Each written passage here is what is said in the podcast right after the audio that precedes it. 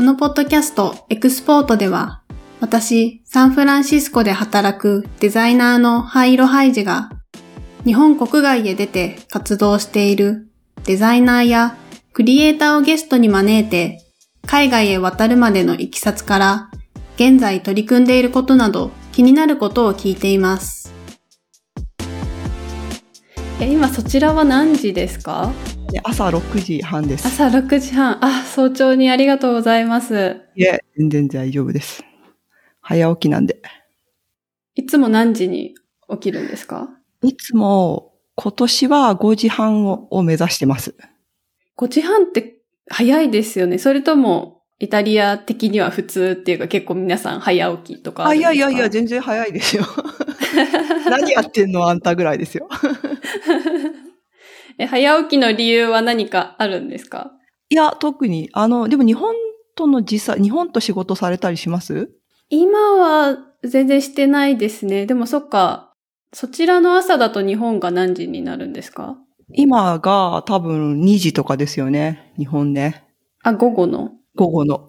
ああ、なるほど。そうなんですよ。じゃあ、そうですね。早い方がいいですね。そうそうなんですよ。早い方がいいんですよ。うん、なるほど。え、なんで、あの、私でも、あの、ハイジさんのポッドキャストを、こう、見て、人選、こうなんか、私全然、あの、デザイナーとかじゃないんですけど、大丈夫ですか？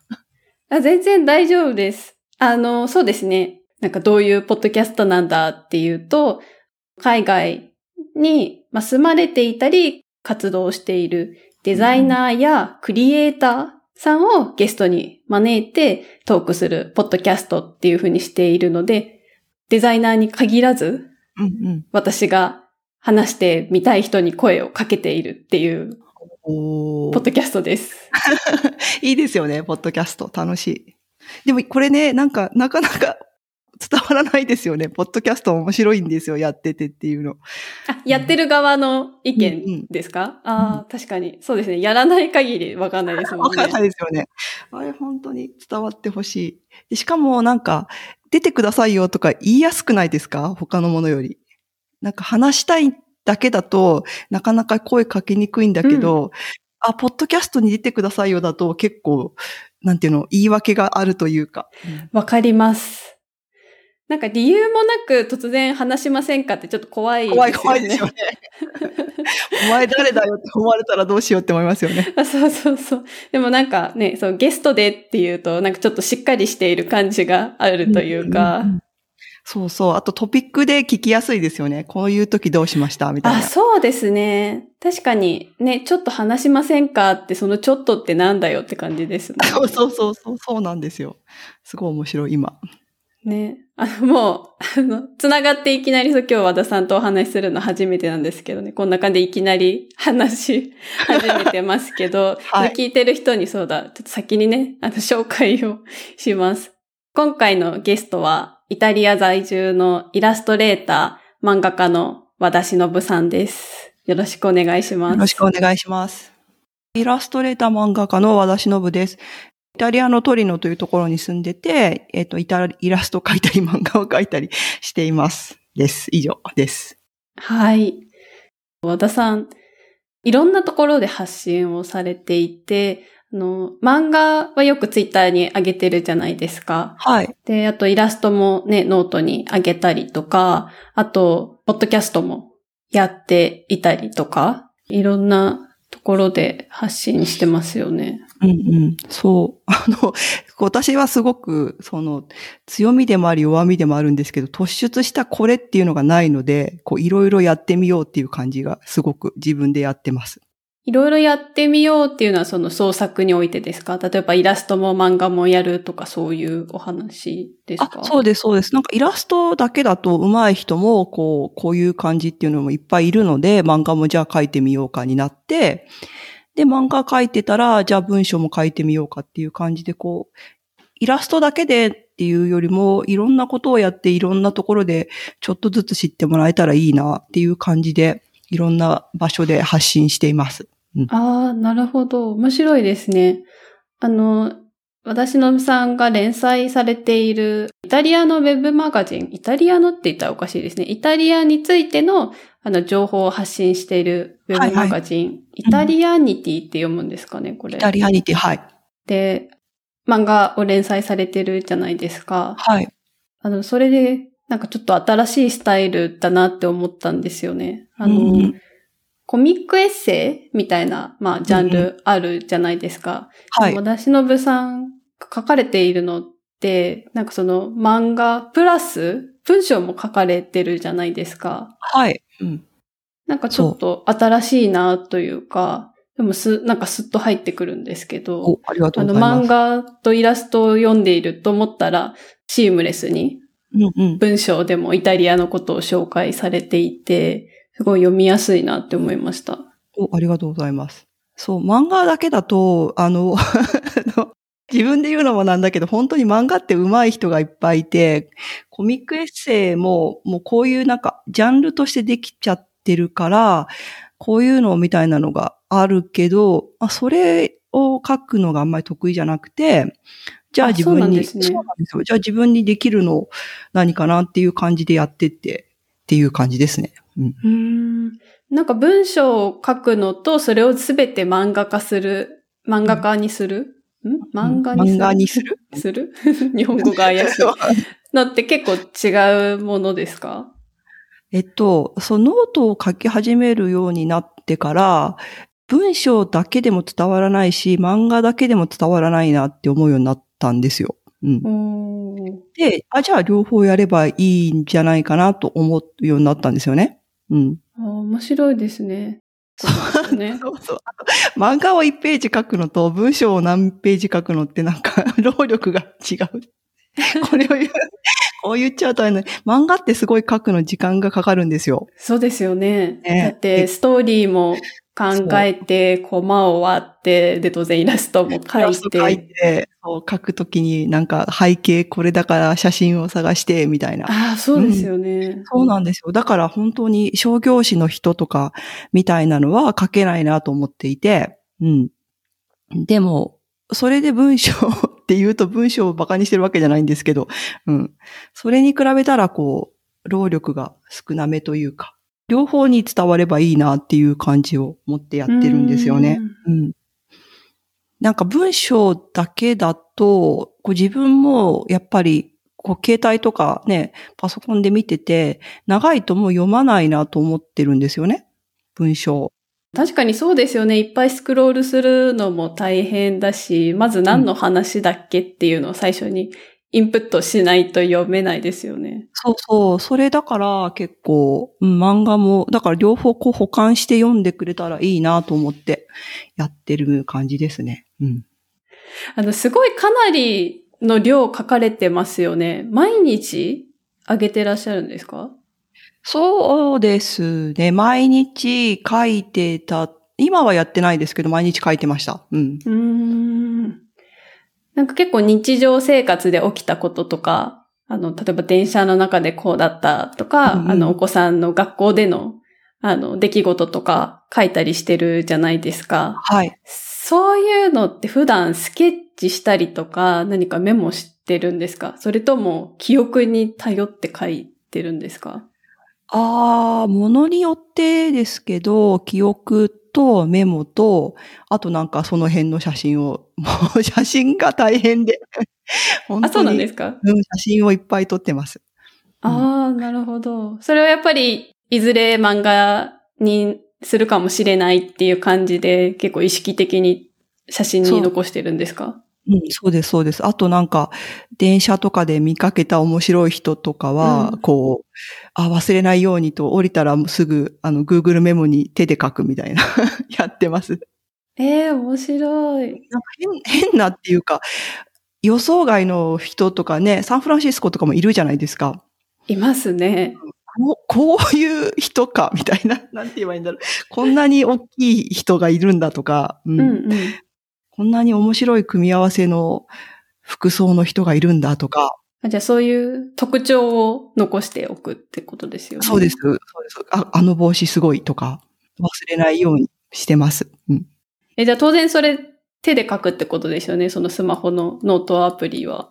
指で。あ、指で書けます、指で。だから本当に後から見て、何これっていうのいっぱいありますよ。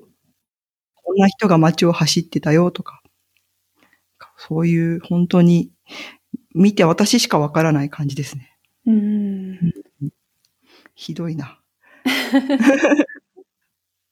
なんか結構いろんな種類の漫画も書かれてると思うんですけど、うん。あの、結構実体験が多いんですか？自分の気持ちだったり体験がベースになってたりするんですか？イタリアのことに関しては基本的にこう見たものとうんか体験ベースだけど、創作に関しては全然自分ではないというか、うんうんまあ、全部自分だけど、知らない人、知らない人？創作ですね。うん。なるほど。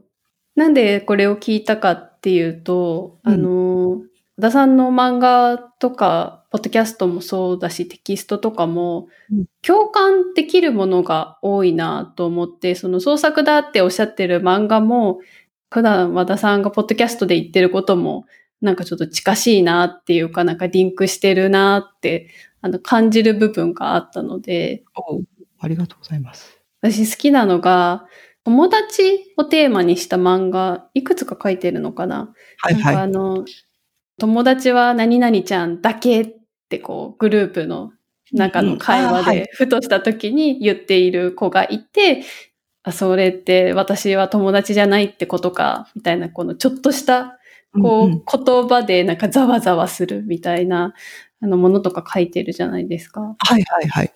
あれはリアルですね。あれはありましたね。あ、そうなんですね。あ、そうなんですね。あ、でもあでも創作ではない。そう、自分の記憶を使って書いた創作っていう感じだけど、あなんかそういう体験なかったですか？なんか、あ、私違うんだみたいな気持ち。いや、学生の時とかありますよね。ありますよね友達の定義が難しいっていうか、うんうん。グループとしてはいるんだけど、グループの中にもね、仲の良さの度合いみたいなのありますよね。ありますよね。友達とか人間関係はやっぱりね、みんなうまくいかないんだなと思いながら。でもみんなうまくいかないのに、自分以外はうまくいってるように見えますよね、本当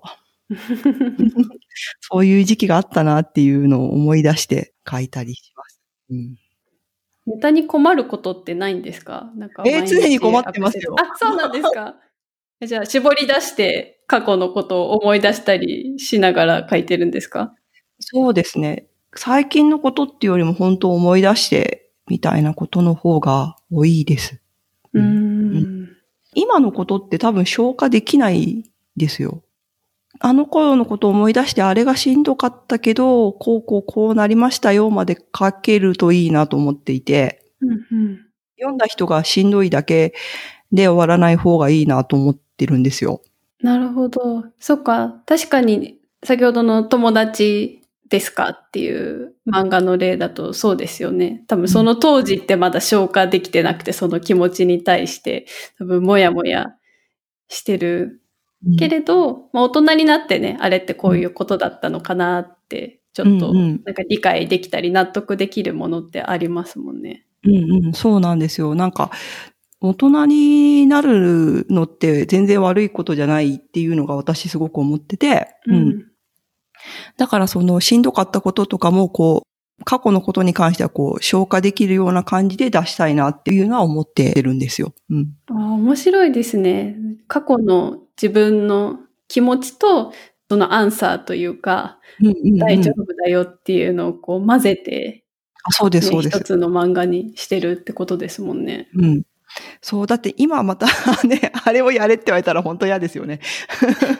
あの頃のね友達なのかどうかみたいなモヤモヤ絶対したくないな。したくないですよね。で、それってもうね、今は超えてるじゃないですか。ある程度。うん。うん。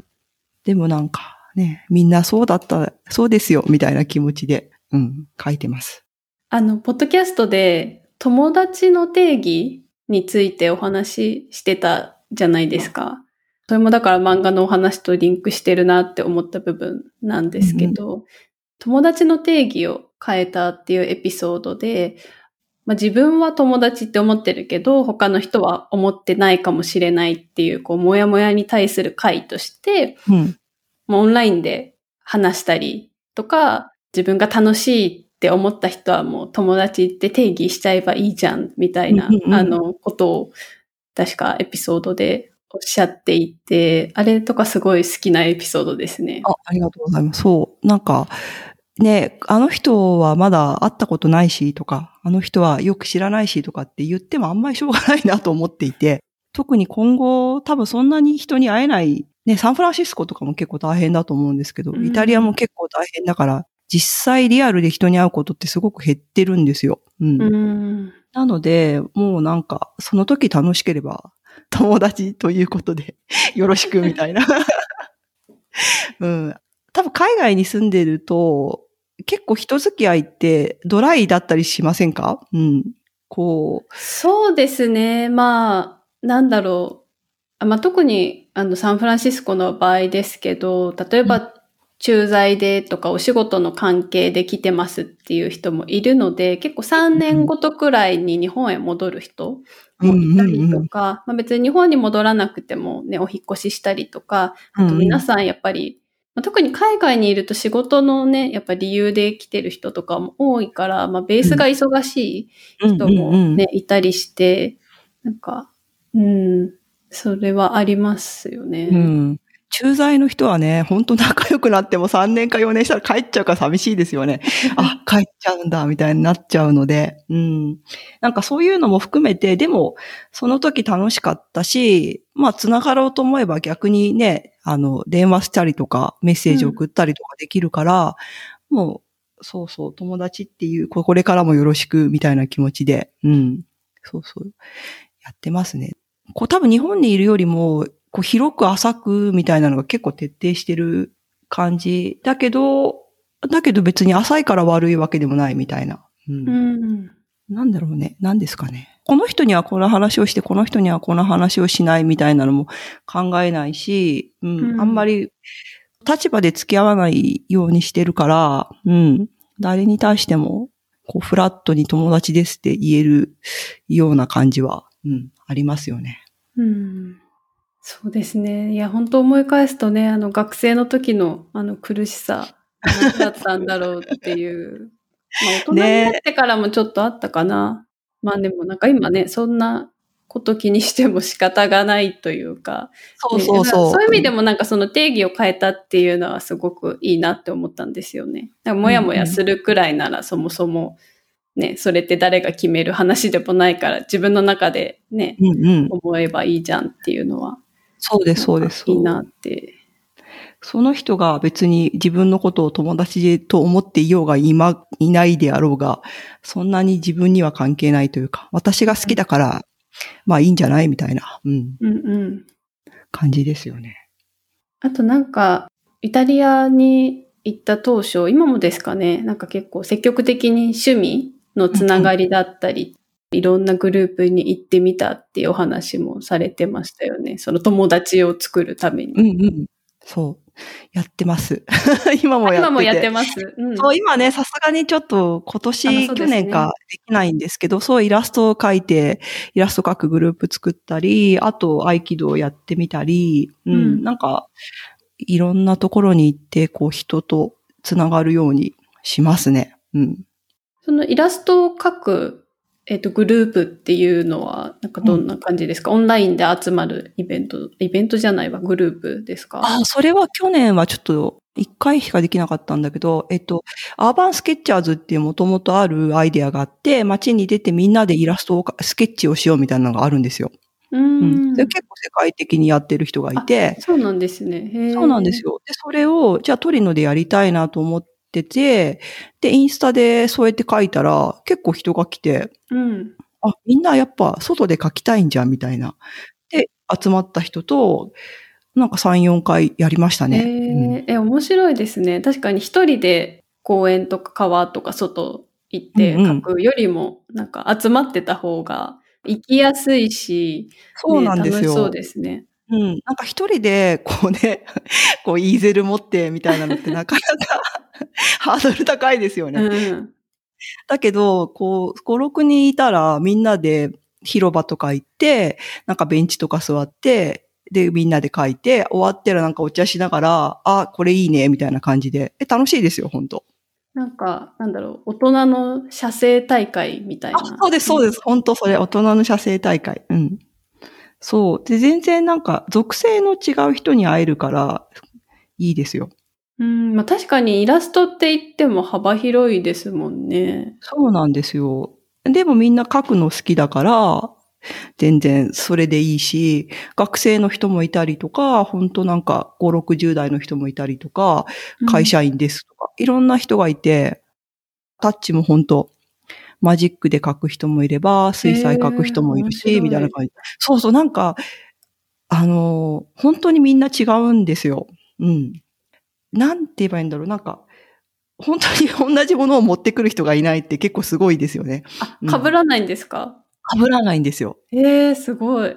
なんか私とか結構スケッチだったらこんな感じでしょみたいな自分のイメージとかあるけど、イタリア人とかだと本当に、本当に自分の好きな画材を持ってくるので、5分しかないのに水彩でやるんだとか、うんうん。そういうなんか全然違う発見があって面白いですよ。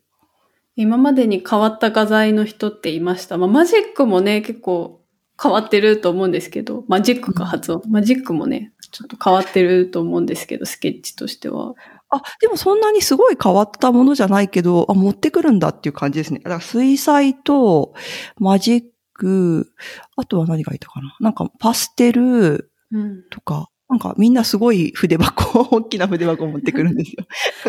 そっか。まあ、画材として別に珍しいわけではないんだけど、けど5分スケッチとかにしてはなんか道具いっぱいあるなとか、そうそうそう。持ってくるんだ。だっていう感じってことですね。なるほど。うんうんあとそこを書くんだっていうのが人によって違って面白いですよね。ああ、そっか。同じ場所には行くけど、まあ何を切り取るかはそうですよね。人によって違いますもんね。そうなんですよ。面白いですよ。なんか、まあ、ひイタリアだから、やっぱ広場とか行っても、すごい、こう、建物はいっぱいあるんだけど、窓だけずっと描いてる人とか。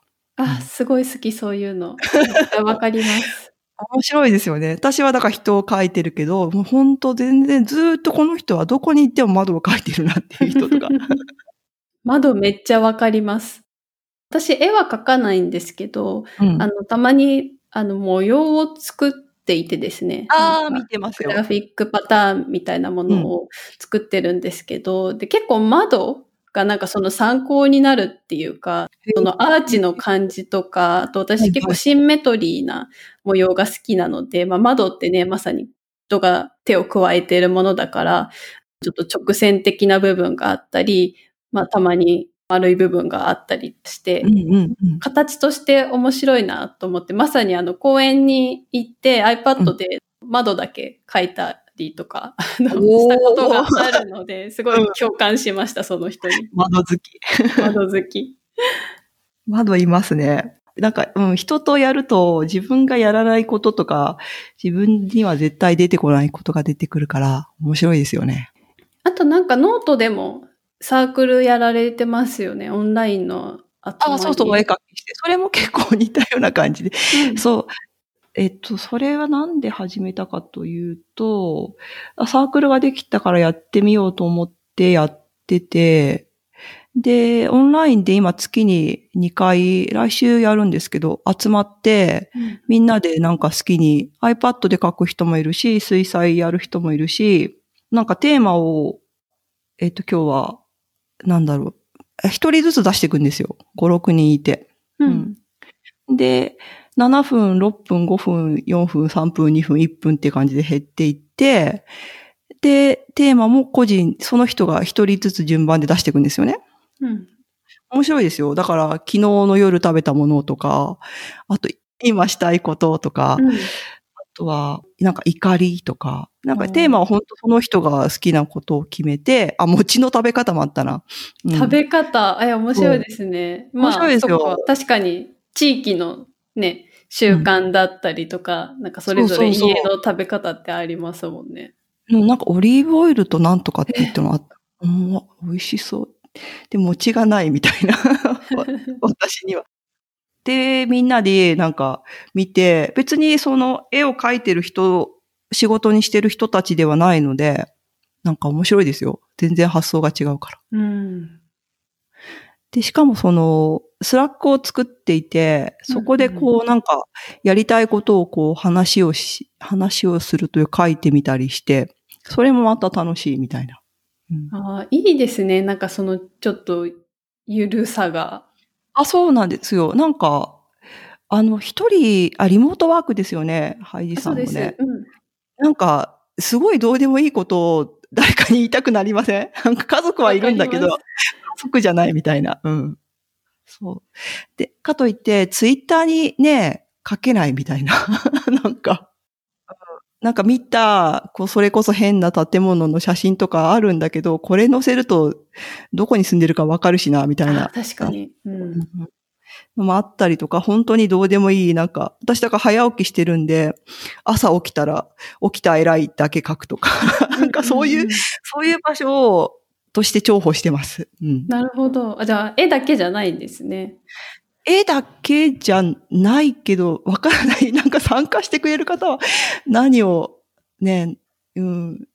でもいつでもやめていいです。やめてくださいねと、気楽にやめてくださいねとお願いしてるんですけど、うんうんうんなんか、これが面白かったよとか、ノート書いたらそこに載せてたりとか、あ自撮りもやってたので、自撮りをそこでも上げてる人たちもいたああ、りとか。そうなんですね。あの、あれですよね。デイリーポータルであ、そうです、そうです。上がってた、与座ひかるさんが上げてたね、記事、面白いですよね。毎日、面白かったです自撮りを撮って、送って。そうそう。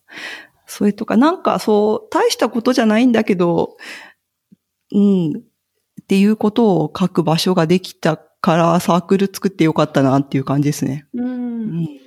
なんか最初聞いたときは、そっか、絵以外のこともやってるんだって聞いて思ったんですけど、うんでも、ちょっと考えてみたら、なんかそういう何気ないことって絵にもつながったりもするし、こういうの書きたいとか、テーマとかにもつながっていきそうなんで、なんか全くの無関係でもないような気もする。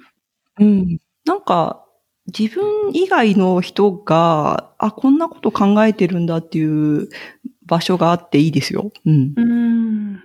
なかなかなんか本当にリモートになっちゃってから、こう、息が抜けてどうでもいい話をする場所がないので、うん。うんまあ、人がいる限りやろうかっていう感じですね。うんうんうんうん。え、ハイチさんもやったら入りますよ、私。あ、本当ですか、うんどういうテーマにしよう？んなんかあんまり適当な。あんまりそうだ、テーマを決めちゃったりとか、う。うんあんまりこう考えすぎないといいですよ。なるほど、そうですよね。なんか、あの、コミュニティとか、まあそういうもの、興味はあるんですけど、うん。そう、でも、なんか何をテーマにしよう。まあ、いろいろ関心事はあるので、何をテーマにしようとか、まあ、あとなんか、運営みたいなこと多分、途中でできなくなっちゃうから、なんか難しいなーって、そのやりたいのと続かなそうっていう、なんかこう、うんうんうん 気持ちがどっちもあってですね。わかりますよ。価値を提供しないといけないと思うあとあ、、それ、それですね。うんれはしんどいので、私は、あの、本当お値段もお値段なので、もうなんか、やめるもよし、続けるもよし、みたいな。うんうん。書かなくてもいいし、来なくてもいいぐらいの感じで。うん。私がだっていつ辞めたくなるかわかんないし。それ大事かもしれないですね。やってる本人がいつでも辞められる、やうんうんうん辞めやすいっていうのはね、うんうんなんかプレッシャーがないというか。そうです、そうです。結構大事ですよ。悩まなくていい。うんうんうん。あと、なんか結構いろんなツール使われてますよね。まあ今のそのお絵描きっていうのもそのノートのサークル機能を使っていたりとか、あと結構漫画とかもいろんなプラットフォームに置かれてるじゃないですか。はい。なんか最近使ってみて良かったツールとか、試してみてハマったとか気になってるものとかってありますか？あ今使ってすごく便利に使ってるのは、アプリでインショットっていうのを人から教えていただいて、インショット。えっと、音声取って、それをアンカー使ってるんですけど、音声配信にはアンカーっていうアプリを使ってて、で、そこから Spotify とかあの、Apple Podcast とかには全部流れるんですけど、うん。でそれをインスタと YouTube に上げたいなとずっと思ってて、うんでもなんか、絵がないと上げられないと思っていて、あ、絵がない。YouTube とか、そうですそうです。うんううんん、なんか今はできるんですけど、なんか、あ、できることを知ったんですけど、で、それで教えてもらったインショットなんかアニメが作れるって聞いて、で、それで音声に自分でサムネを作って、それに録音した音声を載せれば、簡単に動画にできてしまうっていうことが分かったので、ええ面白い。え、じゃあ準備するものとしては、まあ音声載せたかったら音声データと、その静止画何か画像があれサムネをば、作って、ううんん動画にでそれでなると。動画にして、YouTube とインスタにアップするフォーマットまであるので、それでやると、なんか全部いっぺんにできてしまうっていう。ええ面白い。なんか見てくれる人が場所によって違うのがすごい今面白いなと思ってて、うんうんだからいろんなところにできるだけ載せたいなと思ってるんですよ。それはなんだ属性がもう全然違うってことですか？見てくれてる。あ、そうです、そうです。全然違いますよ。面白い、本当ノートを見てる人とインスタの人はもう全然違うし、ツイッターはツイッターで別だし、みたいな感じで、なんか、あこんなに人は違うんだっていうのがすごく面白い。なんかその中でも、個人的にはこれが心地よいとかありますか？今は多分インスタが面白い。最初はなんか音声載せ始めたら一気に人が減って、あ、やっぱりダメなのかなと思ったけど。インスタにですか？動画を。そうそう、あの、IGTV。あ、なるほど。だけどだんだんなんか大丈夫そうっていう感じになってきて面白いですね。え、そこではどういうものを載せてるんですか？そこも普通に漫画です。ツイッターと一緒。か。うんうんうん。そうなんですよ。え、じゃあ音声の方はやめたんですか？インスタあ、やってます、やってます。そっか、どっちもやられてるんですね。そうなんです。私は本当にその弱みでもある部分で一つのことができないんですよ。うん。うん。っあの、漫画、ツイッターとかでも漫画だけ載せろとか、なんかノートでも漫画だけとかこれだけっていうのってすごくなんかソーシャル的にはこの人といえばこれみたいなの言うじゃないですか。言いますね。それが 本当にできなくて。そう、だから、うん、なかなか難しいんですけど。だから、いろんなことをちょっとずつ、いろんなところでっていう感じですよね。うんうんうん。でもね、それで違う属性の人がそれぞれのプラットフォームにいるんだとしたら、イラストはここで、音はここでっていうよりも、混ざってるのはありな気がしますね。うんうんうん。面白いですよ、なんか。うん。ねえ、でも、よく何か、何がしたいのかわかりませんと言われますが。あ、そうなんですか？あ実際に言われるんですか？そういうことを。そう、こう、まとめた方が、絞った方がいいですよはよく言われます。え、なんでなんだろあー、でもほら、よく漫画とかでも漫画だけ見たいんです、みたいな人いるじゃないですか。う。ああ、うんそういうことか。うん、そういうことですよ。うん、多分。まあ、ツイッターとかだと、まあ、要は、なんかその、漫画配信ツールとして使ってる人がいるってことですね。配信ツールじゃないや、その、なんだろう、リーダーか、漫画を読むプラットフォームとして使ってるから、漫画だけくれってことですよね。そうです、そうです。だから、そう言われたらそうだろうな、って、うん、思いますけどね。うん。なるほどな。でも和田さんの場合は、まあ最初の方にも言ったけど結構その生活のことだったりとか、結構和田さんの、まあこれまで体験してきたことうんとかを通じて、漫画とかイラストになってるじゃないですか。うんなので、なんか、だだ漏れてた方が私は面白い気がしますけどね。だから私はそれが見たいですけどね。あなんかこういうのつぶやいてたなと思ったら、例えばそれがね、漫画になってたりするわけじゃないですか。あ、前言ってたのとなんかリンクするなとか、まあ、ポッドキャストで友達の話してたなと思って、ツイッターで友達についての漫画が出てきて、あ、なんか結びついたみたいな感じがするので、私は混ざってた方が面白い気がしますね。私は好きです。ありがとうございます。今日はなんか、いい日だ。ね、最初にも言ったけど、その漫画を読んでたと思ったらテキストになったりとか、なんか結構シームレスにいろんなものがつながっているのが、うん、面白いですね。ありがとうございます。